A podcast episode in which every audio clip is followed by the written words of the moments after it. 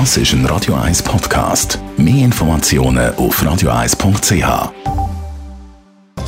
Netto, das Radio 1 Wirtschaftsmagazin für Konsumentinnen und Konsumenten, wird Ihnen präsentiert von Tracker.ch, der weltweit führende Anbieter für mobile Ortungslösungen. Meldung hat der Adrian Sutter. Das Migro überholt den Coop bei den kleinen Läden. Das zeigt neue Zahlen vom Marktforschungsinstitut GfK, wo Migrolino, GoPronto oder auch Avec-Shops unter die Lupe genommen hat.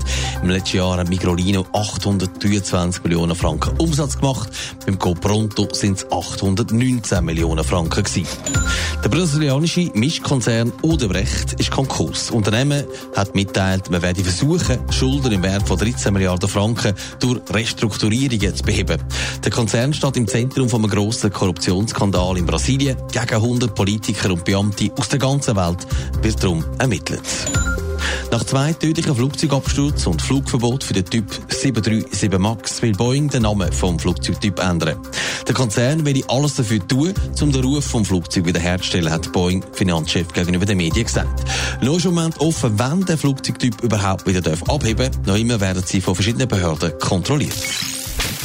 Wenn es um Kleinläden geht, da liefern sich Coop und Migro in der Schweiz ein Kopf-an-Kopf-Rennen. Wir haben es gehört, es geht da um Filialen von Coop Pronto und der Migrolino. Allianz Sutter, neueste Zahlen zeigen, wer da an der Spitze ist, wer ist der vor im Moment. Das ist im letzten Jahr laut den neuesten Zahlen eine sehr knappe Angelegenheit gewesen. Migrolino hat 4 Millionen mehr Umsatz gemacht als Coop Pronto.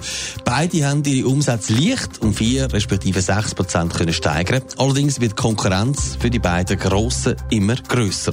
Zum Beispiel die Valora holt mit ihren Shops auf, aber auch Aldi mischt mit. Zum Beispiel am Bahnhof in Lausanne haben sie eine Filiale aufgemacht. Dann gibt es noch kleinere Private, die ebenfalls in diesem Segment gut mitmischen. Das heisst, die Pole Position von der Migro, die könnte bald schon wieder fallen. Das könnte sogar sehr, sehr rasch der Fall sein. Unter anderem muss Migro 10 Filialen an Bahnhöfen zumachen. Die SBB haben im Zug von einer Ausschreibung die Läden nämlich neu vergeben. Profitiert davon hat die Valora, die den Zuschlag dort bekommen hat. Aber gerade auch bei Tankstellenshops wächst die Nachfrage laut der neuen Studie stark an. Es werden immer mehr neue gebaut. Ein Grund, die Kunden schätzen, dass sie fast rund um die Uhr posten können und dann erst noch mit dem Auto können rasch anfahren und wieder weg. Zum allgemeinen Angebot kommen ja auch immer mehr neue dazu. Es werden ja Shops getestet, die gar kein Verkaufspersonal mehr brauchen und man mit dem Handy so quasi kann posten. Der Markt der ist also im Wandel, zünftig im Wandel. Netto, das Radio 1 Wirtschaftsmagazin für Konsumentinnen und Konsumenten, ist Ihnen präsentiert worden von Tracker.ch. Weltweit funktionierende Ortungslösungen.